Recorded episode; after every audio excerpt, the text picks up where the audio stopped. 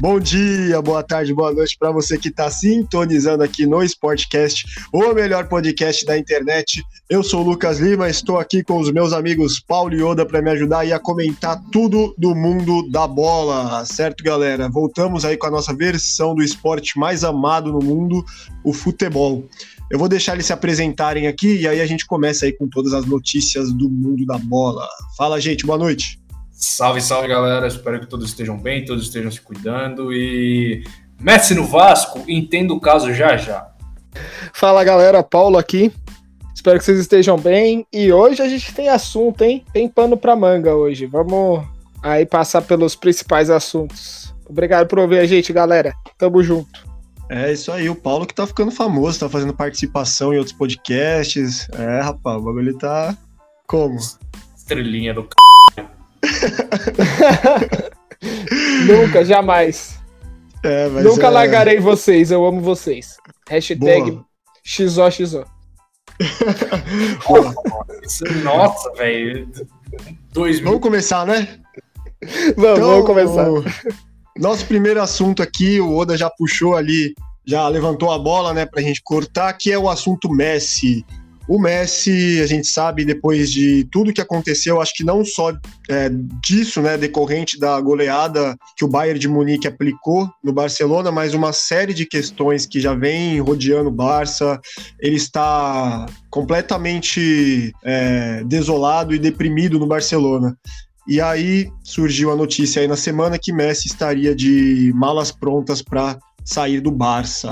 Ele tem alguns prováveis destinos aí, né? Ele mesmo disse, comentou que o Manchester City é uma boa equipe, é um bom nome, mas ainda não tem nada certo. Então o Messi, descontente com o Barcelona, não continua para a temporada que vem. E aí, Barcelona perde 11 jogadores agora, hein? É, com certeza, e trazendo uma informação também nova que, que saiu aqui em, em jornais espanhóis, é, o Messi estava querendo fazer uma reunião para ver se negociava alguma coisa com a diretoria do Barcelona, e os diretores do Barcelona falaram bem assim desse jeito: ou renova ou não tem conversa. Então, existem realmente grandes chances do Messi de fato sair e o Barcelona fica sem a referência histórica, né? Sem um cara que, caramba, faz quantos anos que o Messi é o Messi, né? O Messi do Barcelona ou o Barcelona do Messi. É, e, e não só isso, né? Ah, essa, per, essa perda do seu, do seu ídolo acho que acarreta em muitas questões que escancaram o que o Barcelona está sendo nesses últimos anos. Né? O Barcelona ele é um time que deixou de praticar o, o futebol total, né? Aquela, aquele estilo de futebol que agradou e emocionou até muita gente para jogar em cima de um único cara, porque é isso que vem acontecendo, principalmente após a saída do Neymar, é, ficou muito disso, né? Ficou um Barcelona jogando muito atrás apenas do seu craque, jogando simplesmente para o Messi. E o Messi jogando para fazer com que o Barcelona continuasse no topo da La Liga e chegando em competições europeias. Uh, acho que o desgaste chegou num nível em que nem o argentino e nem o Barcelona poderiam aguentar mais, quer dizer, nem mesmo o melhor jogador do mundo poderia carregar esse time do Barcelona que está cansado, que está sem criatividade, que está tendo problemas da defesa até o ataque. É, alguns dizem que é por conta dos seus jogadores, seus medalhões. Outros dizem que é por causa de deles usar um estilo de jogo que não está é, no DNA dos seus jogadores, né? E assim, até contratou, contratou peças interessantes, contrataram peças brigadas no mercado, mas nenhuma deu jeito. Né? Nem técnico, nem estilo de jogo que tentaram mudar. E alguns jogadores intocáveis também que eu acho que poderiam dar passagem para jogadores da base, que não está sendo bem utilizada, tirando o fato do Ansu Fati, que tem jogado algumas partidas. Mas para o Messi, é, eu acho que o jogador, quando ele está no nível do Messi, ele é um cara que ele quer continuar competitivo. E o time do Barcelona não é competitivo, não a, não a nível europeu. E isso há um bom tempo, não é só essa derrota para o Bayern de Munique, a perda no, no espanhol para o Real Madrid. É, de muito tempo atrás, o time do Barcelona vem, vem, se, vem respirando por aparelhos. É, muito torcedor especula que assim, o Messi, diante de toda sua, toda a sua influência política no clube, ao mesmo tempo que ele quer uma, uma reformulação do time, quer a, a molecada, quer jogadores mais novos, mais talentosos, com mais linha para queimar, ele também é meio contra a, a, a debandada da, da, entre aspas, panelinha dele, né? O Soares também não vem bem já, já há alguns anos, o Busquets vem caindo de nível também já faz um tempo. O meio de campo não é funcional, o meio de campo não, não faz nem as transições certas de, de defesa para o ataque, também não marca tão bem, a, a defesa fica sobrecarregada. Enfim, é, são vários os problemas que o Barcelona vem apresentando já faz um tempo, né? E tem, também tem o fato do desgaste com relação ao Griezmann, né? Que foi um cara que chegou com bastante nome, com bastante grife, né? Porque pelo amor de Deus, né? Ele foi protagonista do Atlético de Madrid durante tanto tempo e também foi protagonista da, da França que ganhou a Copa do Mundo. Então, era muita expectativa em cima dele, não aconteceu como deveria acontecer. Muita gente especula se é o problema do time não querer jogar com ele ou se ele não se adaptou ao time, se ele não se adaptou a jogar com o Messi, com o Soares. Né? E também há quem diga que nos bastidores o Messi ficou incomodado com, com a vinda dele e o fato de esforços para trazer o Neymar de volta, né, em detrimento da, da, da vinda do, do, do Griezmann. Esse ponto que o Oda colocou, eu acho que ele é muito importante porque a gente vê que o Messi ele é um jogador muito reservado, porém ele é um jogador um tanto, é, como posso dizer, é, mimado dentro do Barcelona, digamos assim. Mimado talvez seja uma palavra forte, mas, é, mas acho que cabe. Então ele tem basicamente, ele teve esses anos todos, ele teve tudo que ele quis. Né? Então ele pedia a contratação de jogador, ele, o jogador vinha, ele pedia tal esquema de jogo, o treinador fazia, ele meio que comandava, ele era o Barcelona realmente aquilo que a gente brinca, às vezes na prática acontecia. Então, quando a partir é, desse, dessa contratação do Griezmann, eu vejo que a diretoria talvez não esteja mais querendo saciar esses desejos do Messi, né? Então, é, eu acho que ali foi o marco aonde ele percebeu que talvez não conseguiria mais desempenhar o que ele vinha desempenhando, tanto dentro de campo quanto fora de campo, né? Controlar contratação, essas coisas, né? Mais ou menos o que o Daniel Alves faz do São Paulo também, que é uma referência, né? Então o time realmente joga para ele, então nada mais justo do que ele dar opinião também. E aí acho que as opiniões dele não estavam mais sendo respeitadas, então ele deu uma desanimada aí com o time e, e acabou tudo virando uma bola de neve e agora ele quer sair aí por conta mais disso, acredito. Claro que ele quer se manter competitivo, assim como vocês falaram, mas acho que esse fator fora de campo também ajuda bastante nisso.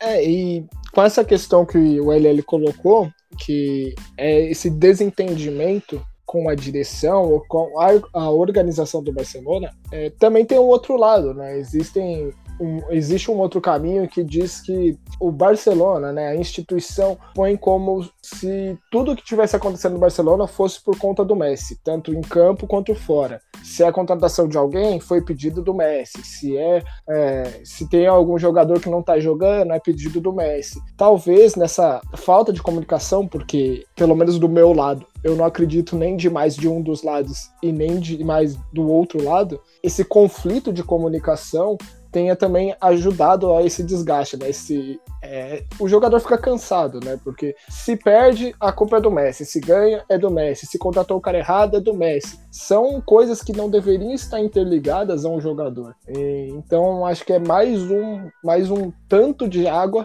que colocaram nesse copo aí que acabou transbordando. E é difícil até a gente pensar no Messi saindo do Barcelona, que pra gente, pra gente ele era um cara de um clube só, né? Pra todo, acho que para todo mundo aqui pensou, ele vai. Ele nasceu e vai morrer no Barcelona, praticamente. Mas a gente sabe que as coisas do futebol não são bem assim.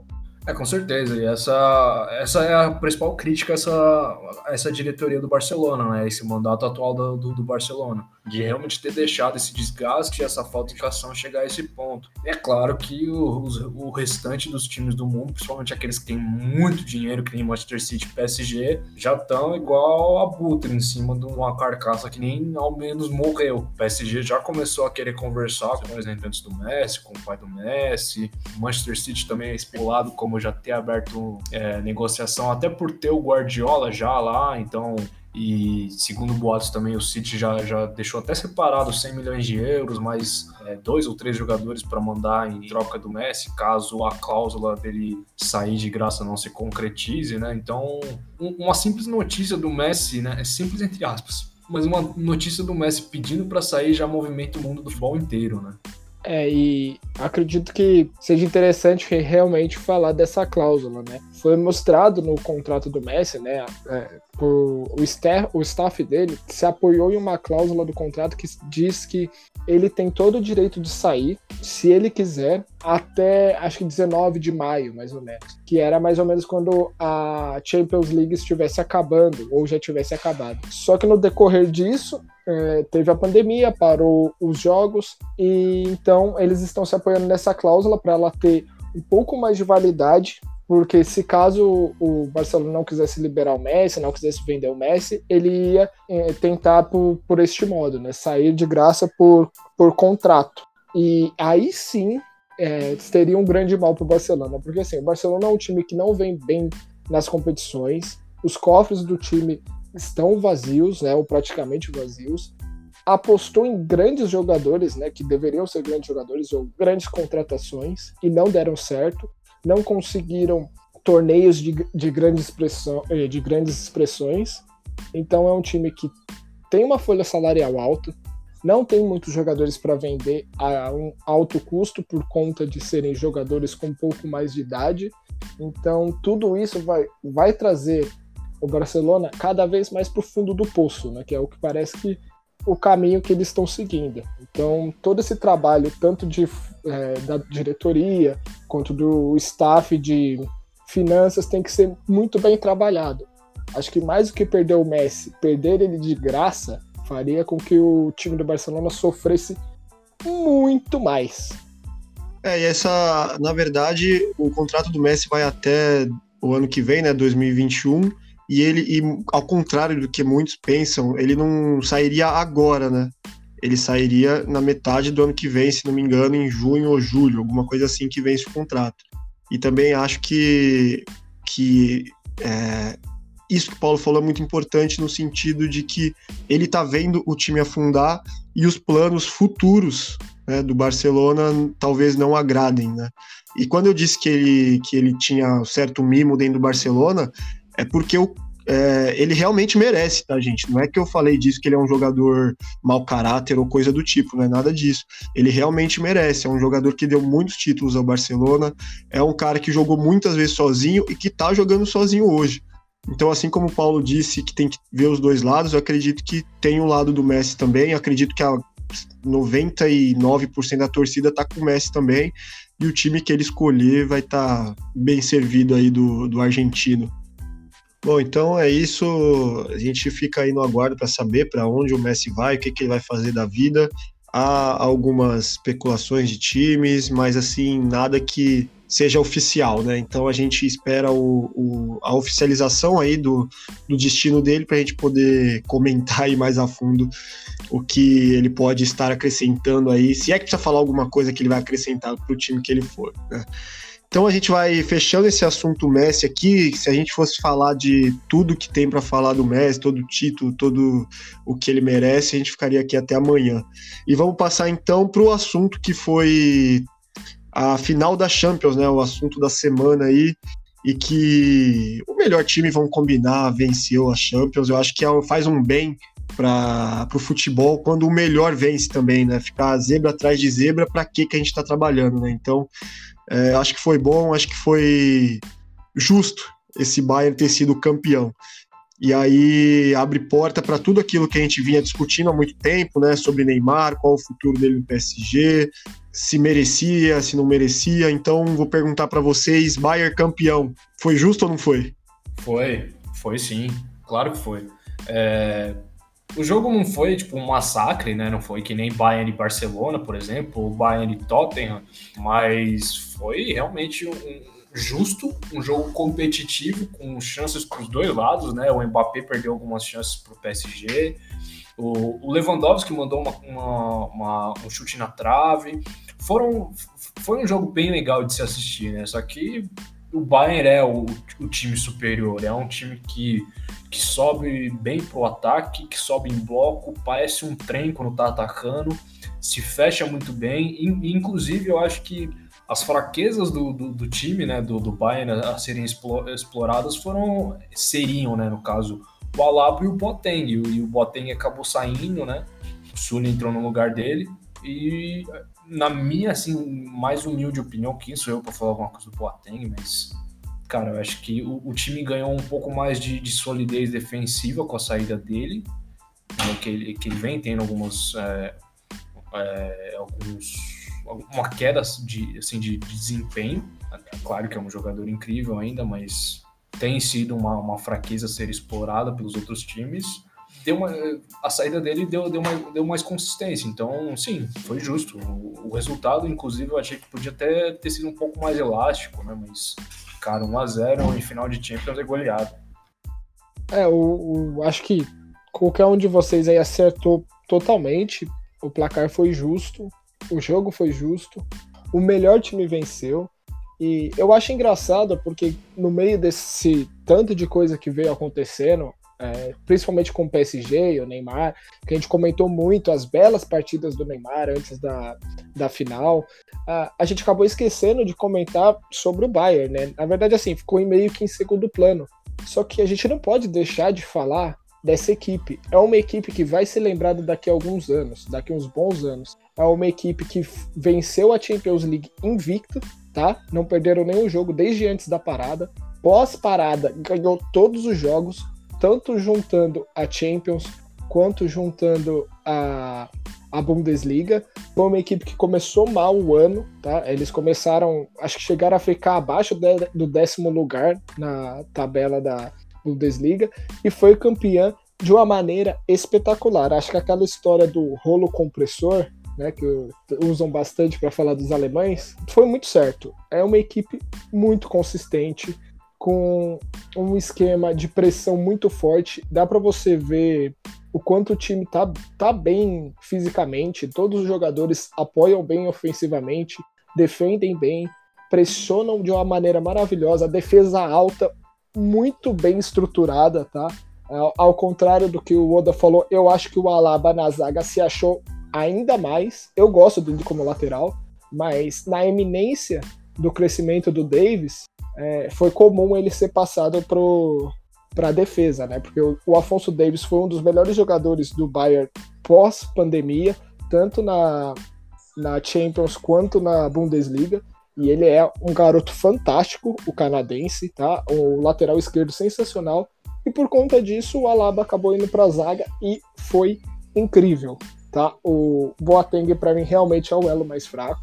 Passou não é mais o Boateng de antes, né? Passou essa fase. Ele já foi um dos melhores zagueiros do mundo para mim. Ganhou, foi até para a seleção na temporada em que o Bayern foi campeão. Mas desde que ele tomou aquele drible do Messi, ele nunca mais foi o mesmo, né? Ele mas... perdeu a habilidade ali, né? Perdeu, tá, tá, tá desorientado até agora. Até hoje. a gente fala brincando, mas foi muito isso. Enquanto ele tava antes daquela temporada, antes daquele drible, ele tava fazendo uma temporada muito boa. Depois daquilo, a carreira dele foi só degringolando. Não, não chega a ser um zagueiro ruim, até porque não existe jogadores ruins no elenco do Bayern de Munique, tá? É, só que ele foi titular porque o Zulli estava voltando de lesão. O Zulli é um cara novo, ele, ele era o titular, acabou se machucando, teve uma lesão, se eu não me engano, no, no joelho ficou um bom tempo fora, então ele tava pegando ritmo de jogo e ele acabou entrando numa numa corda bamba, né? Porque tava entrando em alguns jogos para pegar ritmo e já teve que entrar no começo da do começo do, de uma final de Champions League. Então ele entrou, foi muito bem. Acho que o time todo do, do Bayern foi incrível. Anularam o Neymar, tá? anularam o melhor jogador do ataque foi o Di Maria, mas ainda apresentou pouco. E quando o time falhou defensivamente, tinha a Muralha, que, era o, que foi o Neuer, que foi para mim o melhor jogador em campo, pelo Thiago, porque o Thiago foi o, ele foi o setor defensivo, setor de ligação e o setor ofensivo daquele meio-campo. Ele jogou em todas as posições, foi incrível. Thiago Alcântara, ex-Barcelona, assim como o Coutinho, né? Que só para lembrar aí que na na goleada os dois estavam presentes. O Thiago também ele, ele, ele, ele tá no final de contrato com o Bayern, não é mesmo?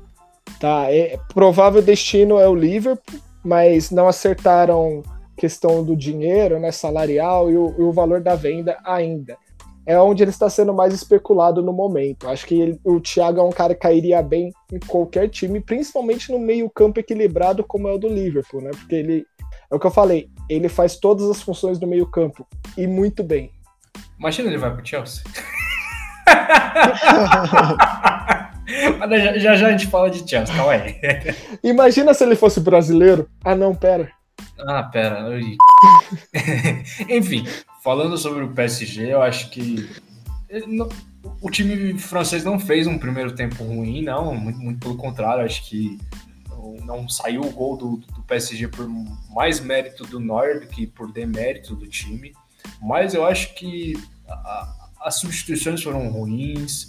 Eu acho que começou talvez com uma, com uma formação não tão ideal. Para mim, por exemplo, o ataque podia facilmente ter começado com o Icardi lá de centroavante, Mbappé e, e Di Maria no, nas pontas e o Neymar de, de, de, meio atacante ali, ali no meio flutuando, que é o que tem, tava dando certo, né? Mas não, aí o técnico do PSG pega, bota o Choupo-Moting e deixa o Icardi lá no banco, cara. Então, assim, talvez o, PSG não tenha conseguido igualar por, por, por motivos de, de, de má, má substituições.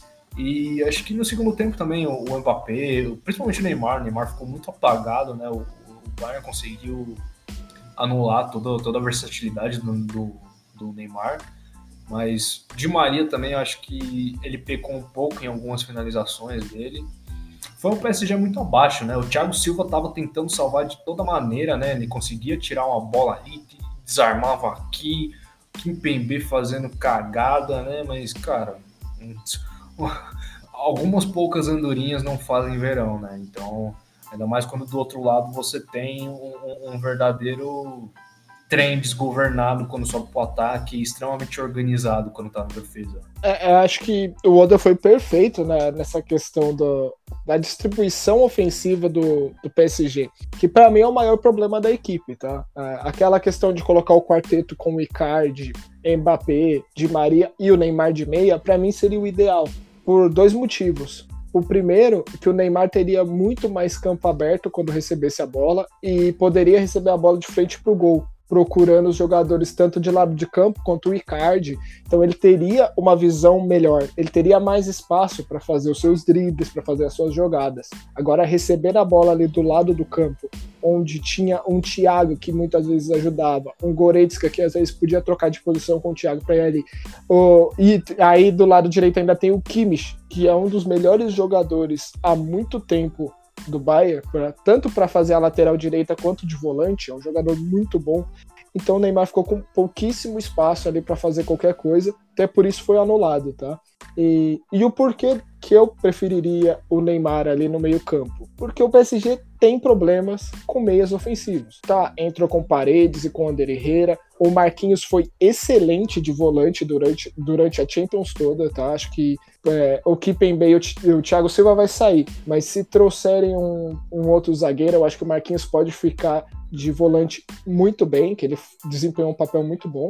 Só que Ander Herrera e Paredes, apesar de serem meio-campistas com bom passe, não são meio-campistas de chegada na área. Não são meio-campistas ofensivos. Então eles vão, eles vão armar o jogo, mas eles não vão, eles não vão atacar, eles não vão em direção ao gol. E eu acho que com o Neymar ali você ganha muito isso. Você vai conseguir umas tabelas, o Neymar chuta de fora da área, dribla bem, ele vai conseguir fazer toda essa é, fazer com que a defesa movimente para ir atrás dele, liberando espaço também para seus outros companheiros chegarem ao gol. Então acho que foi erro defensivo, é, erro de planejamento aí da, da formação, sim. Tá, o time ia ficar um pouco mais exposto? Talvez, mas você não pode jogar contra um Bayern e achar que você vai ficar só se defendendo ou preferir não tomar gol geralmente você toma. E não aproveitou a chance que teve, né? Eu acho que quando você joga com um time tão bom e tão frio como é o Bayern, você tem que aproveitar as chances. Eu sei que era um Neuer ali na frente, mas jogadores como Mbappé e Neymar poderiam ter feito coisas melhores quando tivessem cara a cara, como foi o que aconteceu. O Mbappé só chuta em linha reta, pelo amor de Deus. E, e, e, outra coisa, cara, ok, o time ia ficar ma, ma, mais é, exposto, que nem você disse. Mas de qualquer forma, quando você tem o Keller na lateral, você vai ficar exposto. O pior é que eu acho que jogou até bem o Keller, viu? Eu ia falar isso, eu também, também gostei dele ali. É, ele foi até bem pra, pra pegar a muralha que tinha na frente ali do Davis, cara. Ele jogou bem demais. Inclusive, eu acho que o Davis, não vou falar que foi um dos piores do Bayern, mas sofreu uma pressão grande ali na, na lateral esquerda do Davis. Inclusive, foi apagado, foi apagado. Foi apagado, exatamente. E quando vocês falam que foi é, pode ter sido erro técnico, eu vejo totalmente isso também. Porque se ele entra com uma proposta. Aliás, a única proposta do PSG é essa: é quebrar as linhas defensivas com seus jogadores mais habilidosos e fazer o gol. Esse é o jogo do, do PSG. Então, quando você abre mão do seu, sua única win condition, que a gente fala, e, e, e tenta fazer, tudo bem, jogo a jogo, vai adaptando, mas, cara, era o único modo que tinha de tentar alguma coisa e foi o que funcionou no primeiro tempo. Tanto que teve chances no primeiro tempo de, de fazer 1 a 0 tentar segurar esse 1 a 0 e não fez. Né, o Oda, já destacou aí, Mbappé que errou lá, teve alguns outros lances também. E aí, quando o Bayern chega, faz o gol e acabou. Aí já era mesmo, a, o ânimo dos caras vai lá para baixo e, e, aí destruiu o time inteiro. Então, abrir mão de, de jogar com aquilo que tem de melhor, no sentido disposição tática, eu acho que foi aonde começou o erro de tudo e custou muito caro pro PSG. E eu quero já perguntar para vocês se esse PSG consegue chegar ainda em algum lugar, né? Ainda mais agora que o Thiago Silva tá de saída. Acho que talvez tenha uma certa base, né, para ter um time bem competitivo, né? Não é à toa que chegou numa final de Champions, é a primeira final de Champions League que o, o PSG chega. Então, sim, tem uma base de, de, de time bem competitivo. É, mesmo com a saída do Thiago, Thiago Silva, Chelsea, talvez com uma peça de, de reposição à altura, né? Um zagueiro bem, bem, bem técnico, não necessariamente de renome, mas técnico o suficiente para suprir essa necessidade. Talvez um lateral novo, é, alguma coisa desse tipo, mas eu não vejo o PSG tão é, atrás no sentido de competitividade do, do, dos clubes europeus, não. Porque, cara, que nem o que a gente destacou, ele, ele, é um time com um setor ofensivo bem qualificado, né? Não é qualquer time que tem Icardi, Neymar, Mbappé e Di Maria para começo de conversa. Eu, eu acho que, ok, por exemplo, no sentido de substituições, talvez não tenha um elenco tão recheado, mas o time titular, ou teoricamente o que deveria ser o time titular, é muito forte ofensivamente. Talvez se você reforçar um pouquinho mais atrás, manter um padrão de jogo um pouco mais coeso, talvez esse, esse PSG chegue é, no ano que vem e ganhe a Champions. Não dá para definir se vai ou se não vai, mas que ele é um time competitivo, ele é, sem dúvida nenhuma.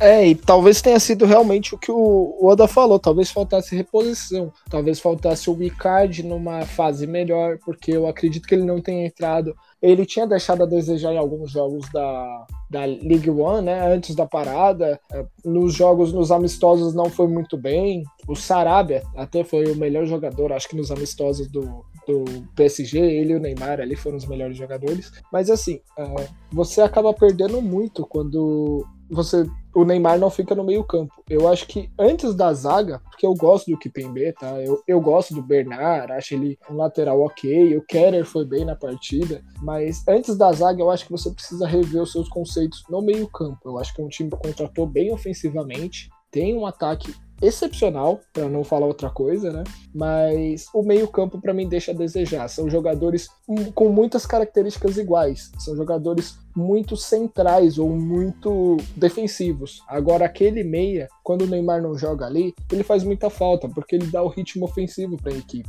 Você chegar com três jogadores que praticamente guardam posições é uma coisa. Você chegar com quatro jogadores trocando de posição, vindo o cara de trás, tabelando, isso aí é o que o LL falou, você quebra as linhas defensivas. Então, assim, dinheiro o PSG tem, time base assim tem, agora só precisa, eu acho que contratar direito e colocar o que você tem melhor à disposição no jogo. E outra, dá um pouquinho mais de confiança, né? Por exemplo, o Icardi pode estar em uma fase, mas ainda é o Icardi, né? Ainda é um centroavante de qualidade, ele ainda é goleador, mano. Então, se você, se você fosse com aquele quadrado ofensivo, muito provavelmente o, o resultado poderia ser diferente. E se livra do Chopomotinho, pelo amor de Deus. é isso então, acho que tá bem assegurado aí esse título pro, pro Bayern, né? Então a gente tinha muito mais ainda para falar, mas a gente tem um tempo limitado aqui, né? Então a gente vai fechar esse assunto aqui da Liga dos Campeões, né? Mas ainda na Europa, a gente passa agora. A gente comentou sobre a saída do Thiago Silva, né? Que estaria de novo é, de nova casa aí. E é exatamente isso que eu quero chamar aqui da nossa última pauta europeia, né? Que o Chelsea está montando um super time aí para o ano que vem, para a próxima temporada, na verdade. Né? Dentre eles, é, além do Thiago Silva, né? A gente vai ter Ziyech, vamos ter Harvard, vamos ter o Timo Werner, que fez falta aí pro pro RB nas semifinais, Ben Chilwell e o Malang Sar. Cara, eu vou deixar o Oda falar, porque o Oda, como vocês sabem, ele é ele torce pro Chelsea não sei quanto tempo aí. Desde que o Chelsea não existia, ele torce pro Chelsea. Então, Oda, comenta essas contratações do Chelsea e o super time deles do ano que vem. Ah, cara, por onde eu começo? eu, eu amarguei tanto essa última temporada, meu Deus. Mas sonhou tanto com isso. ah, eu sofri tanto com o Morata e depois com o Giroud. Apesar do Giroud ter ido bem no, no, nos últimos jogos. Já faz um tempinho, né, que o Giroud vai bem, mas, cara... ah, é, vamos, por onde eu começo, né?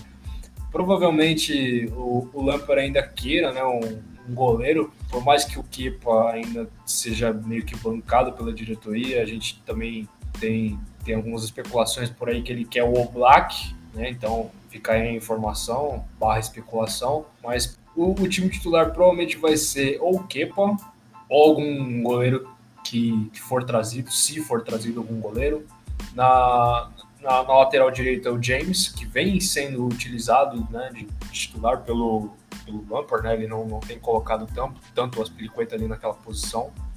A zaga muito provavelmente vai ser o Thiago Silva e o Rudiger, ou o Thiago Silva e o Malang que vai chegar. Na lateral esquerda, já que o Ben foi trazido e não, não foi nada barato, provavelmente que vai ser o titular ali na esquerda, né? É, no meio de campo, provavelmente vai ter o Kovacic, Kai, né? O Kai Havertz de, de, de, meia atacante e o Kanté, porque o Kanté não pode sair do time, definitivamente não. O sistema do Chelsea defensivo precisa muito do, do, do da técnica do Kanté, dos desarmes precisos dele. É, no ataque vai, vai ser Pulisic e, e o Ziyech nas pontas e, e o Timo Werner de centroavante. E, na minha opinião, o grande trunfo desse time vai ser a capacidade de, de, de troca de posições desses, desses, quatro lá na frente, né? Do Werner, do Havertz, do Ziyech e do Pulisic. O, o Lampard que gosta de, de, um time ofensivo, que trabalha bem a bola, que tem essa mobilidade é, bem técnica, bem trabalhada entre os, os seus jogadores de ataque, muito provavelmente vai ser essa a grande arma ofensiva do Chelsea, né? Acho que o sistema defensivo vai ser bem reforçado, né? Vem precisando de zagueiros de qualidade, é, de laterais que cumpram tanto a função de subir para o ataque quanto é, conseguir marcar, conseguir fazer a cobertura ali, né? Não deixar o Kanté tão sobrecarregado. Mas eu acho que o Chelsea vem muito forte para essa próxima temporada. Ainda mais se eles conseguirem, ou se eles resolverem trazer um goleiro ainda de, de, de mais nome, né? Que, apesar do Kepa não ser ruim, eu acho que ele não caiu nas graças do Lampard. É, eu, eu, a questão do goleiro, para mim o, o Kepa vai continuar. Eu acho ele um bom goleiro, ele tem uma estatura muito boa, tá? E ele é novo, né? A gente vem sempre falando aqui quando a gente fala do Chelsea, a gente fala de reformulação. É isso que o Lampard vem buscando. E para mim, não, com tanto dinheiro que já gastou, e claro, tem dinheiro ainda, porque é um time que ficou sem contratar, ainda tem grana do Rasa, grana de outras vendas aí aparecendo, a grana do time ter se classificado né, para Champions, eles ganham aí um bônus também. Então, assim, eu acho que tem outras posições que eles podem gastar, apesar de ter se, se reforçado e muito bem, tá? Eu acho que com, com tudo que eles colocaram uh, na, dessa janela de transferência, tudo que eles compraram, parece que colocaram certinho em cada posição que precisava. Trouxe um zagueiro novo e um xerife, trouxe um lateral esquerdo que realmente a, é, o Oda falou de, de, cair nas graças da torcida e o Marcos Alonso nunca caiu nas graças da torcida do Chelsea, muito pelo contrário, mesmo quando jogava bem era criticado. Na direita pode ser o Reece James, pode ser o Aspilicueta, dependendo do jogo, né? É, se for para uma questão mais defensiva, que o time for mudar para três zagueiros, você coloca o Aspilicueta. Inclusive, ele pode, os dois podem jogar juntos, né? Tipo, a zaga com o Thiago Silva e a Aspilicueta não vejo também é, tão impossível de acontecer. O meio-campo também concordo com o Oda, vai ser o Vacic, vai ser o Kanté e o Kai Havertz. E o ataque, com certeza, o ataque mais dinâmico aí da Premier League, talvez brigando com o Manchester United, né? Jogadores novos, rápidos, com troca de posição.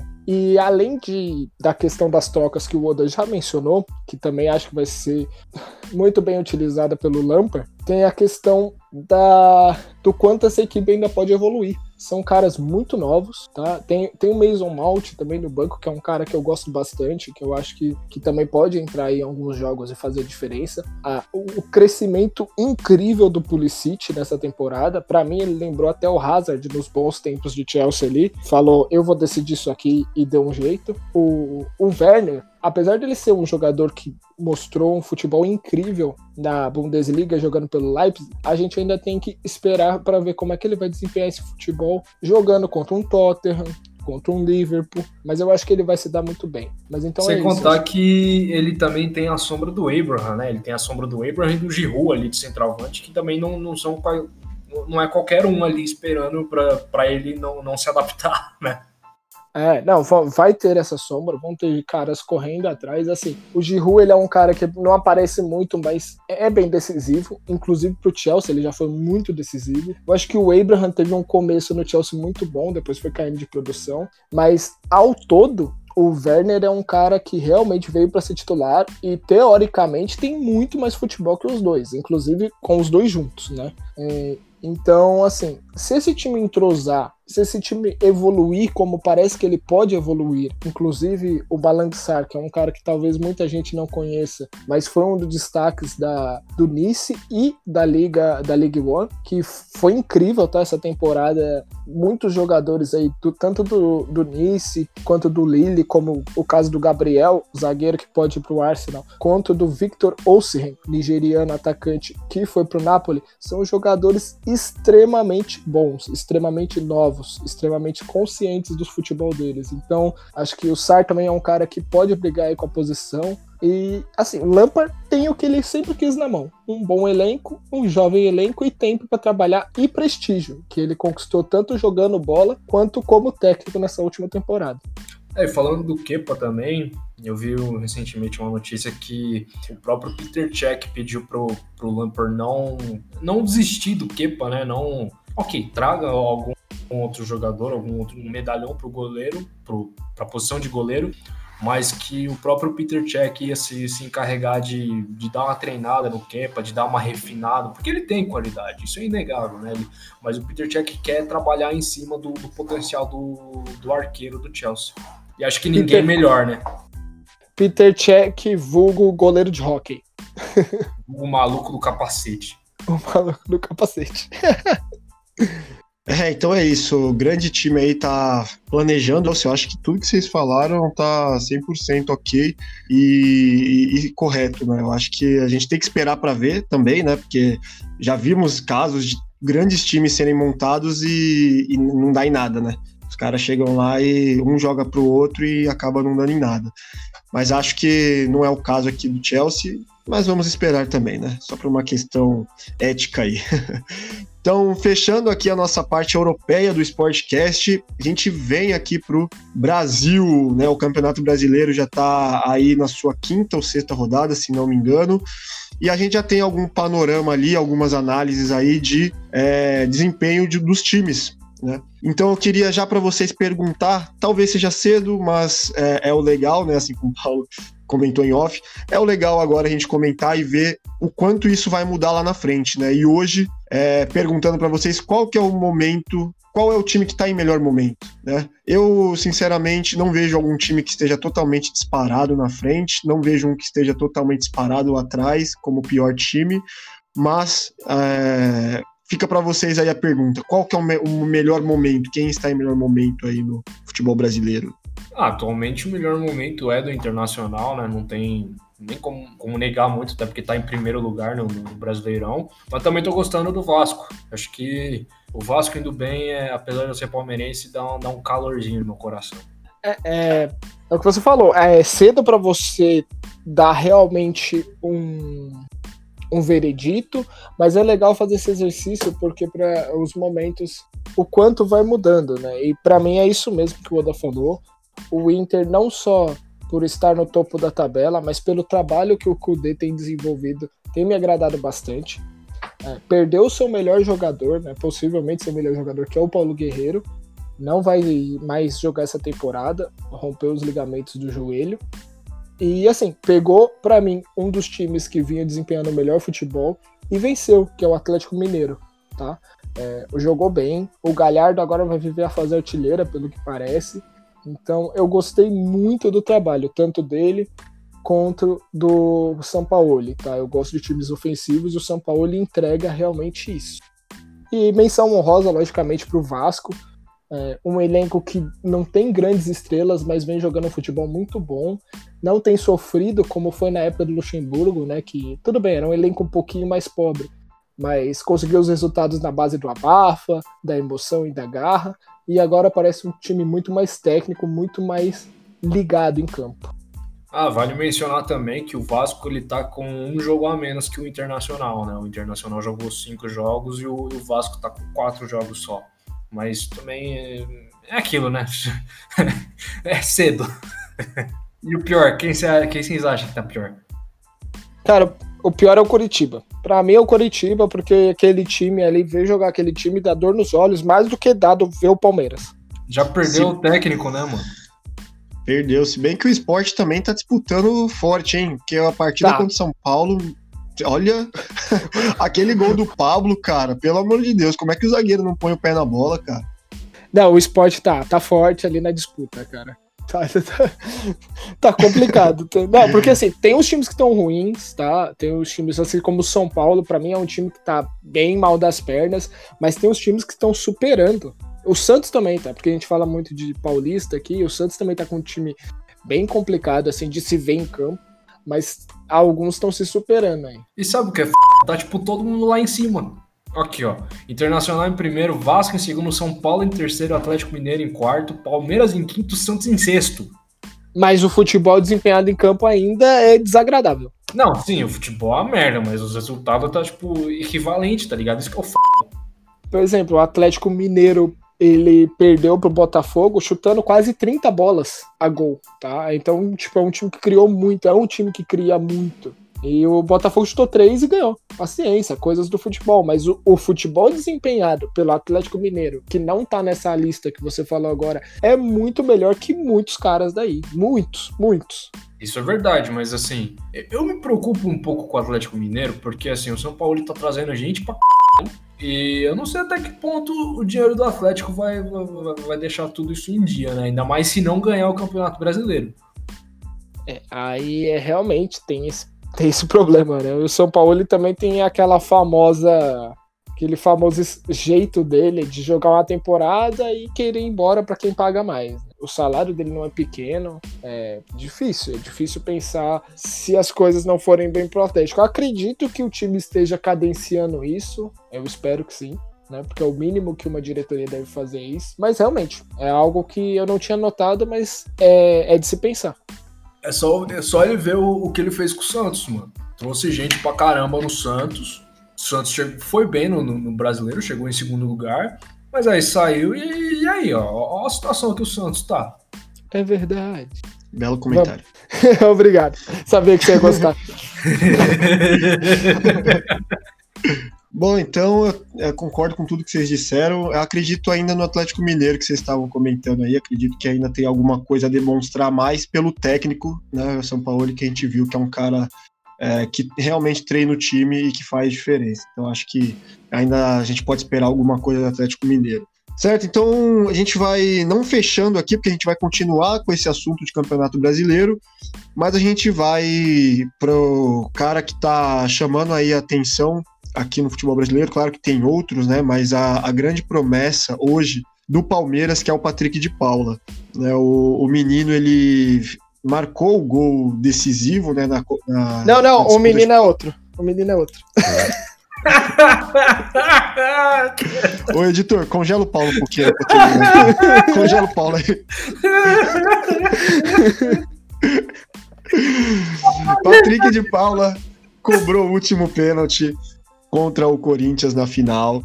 E desde aquilo vem gerando muita especulação do menino fora do clube já.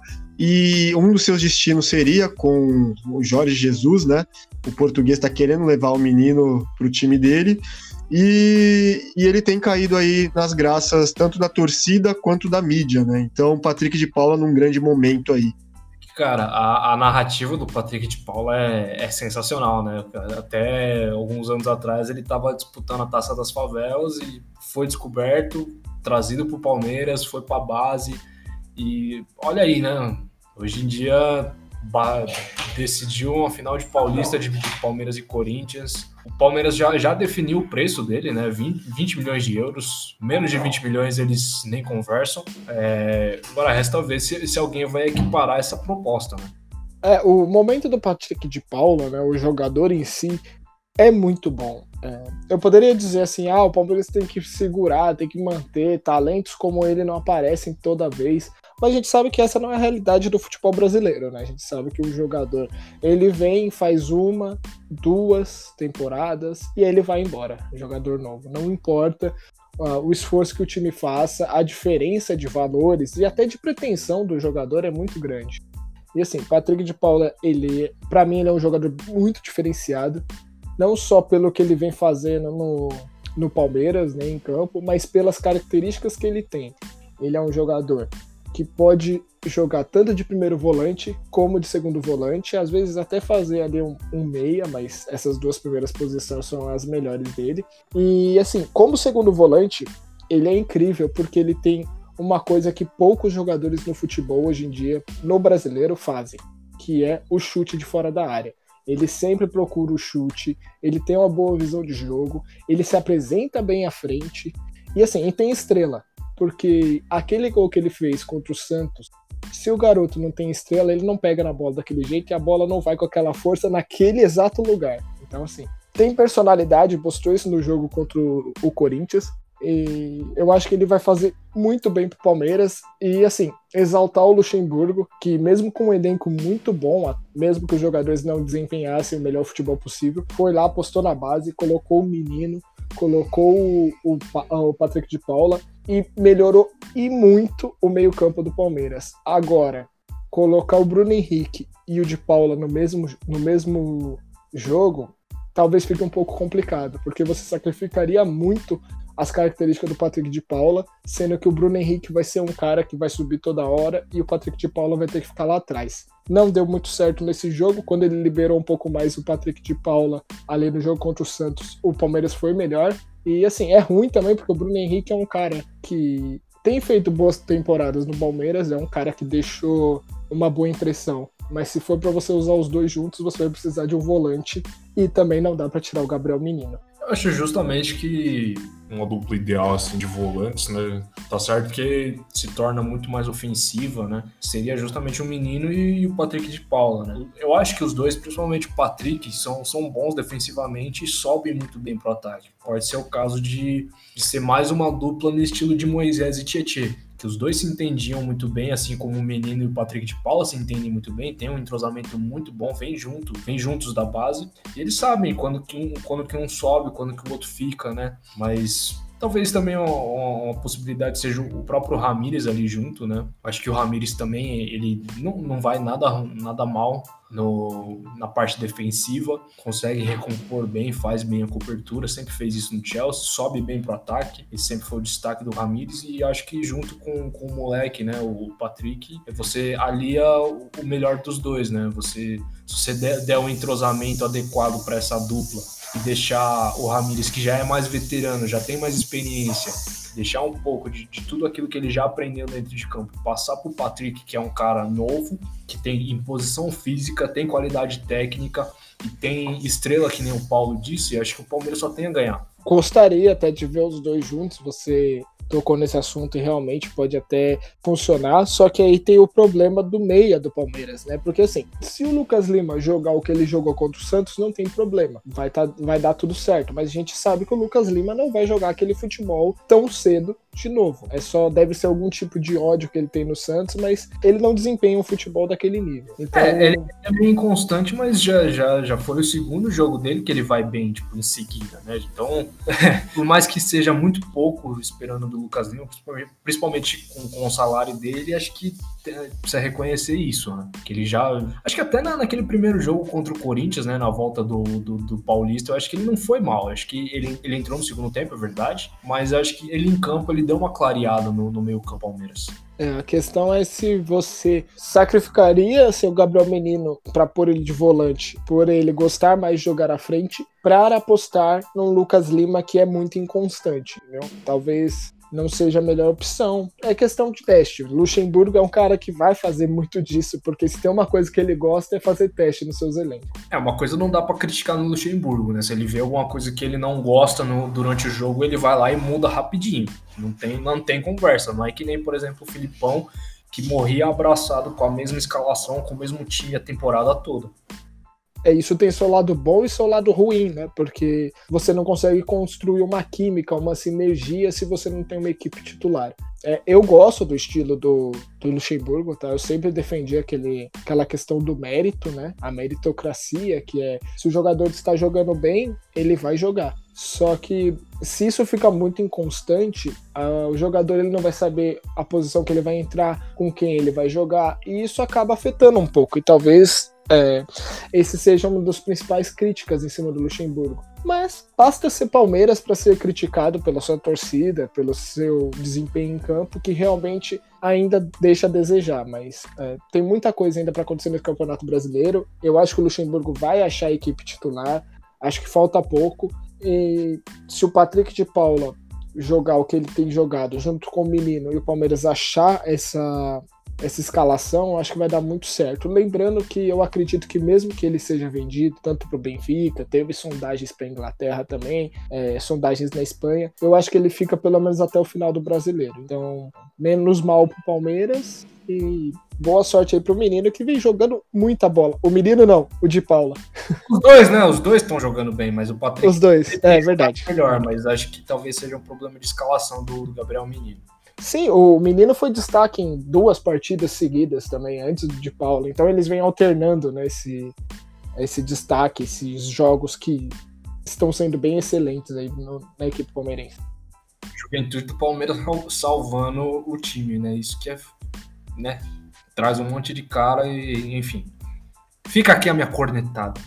É isso então, a gente espera também que, que o Patrick fique pelo menos até o final da temporada, né? Porque a gente já viu muitos casos de jogadores que foram criados aqui, joia da base, e acaba saindo antes de ter o término da temporada e acaba manchando o que poderia ser um, um campeonato muito bom do, do menino, né? Mas enfim, então a gente vai finalizando aqui essa pauta e com essa pauta finalizada a gente também vai chegando ao final do Sportcast, certo, galera? A gente espera que vocês tenham curtido tudo aquilo que a gente teve para falar para vocês, todos os comentários, todas as análises e lembrando que sempre tem o campo dos comentários aí para vocês deixarem a opinião de vocês também, certo? Então a gente vai fechando aqui esse podcast. É, um bom dia, uma boa tarde, uma boa noite e a gente volta aí numa próxima versão. Até mais. É isso aí, galera. Muito obrigado por vocês estarem aqui novamente, por estarem aqui escutando a gente. Espero que vocês estejam gostando também da, da leve mudança que a gente teve no, Instagram. A gente está tentando trazer um conteúdo bem legal lá também. E, por favor, Patrick de Paula, fica, fica cinco anos do Palmeiras, vai, por favor. Valeu, galera. Obrigado por escutar mais um podcast aí. Realmente sigam a gente no Instagram, tá? Esse podcast oficial. Tem bastante coisa lá. A gente tá dando uma movimentada bacana. Eu espero que vocês gostem. E não poderia faltar o Paulo Coach de hoje, já que a gente falou do Patrick de Paula. Eu vou falar o seguinte: não desista de procurar suas joias brutas, porque elas podem estar na sua casa, assim como estava na casa do Palmeiras. Valeu, galera. Até a próxima.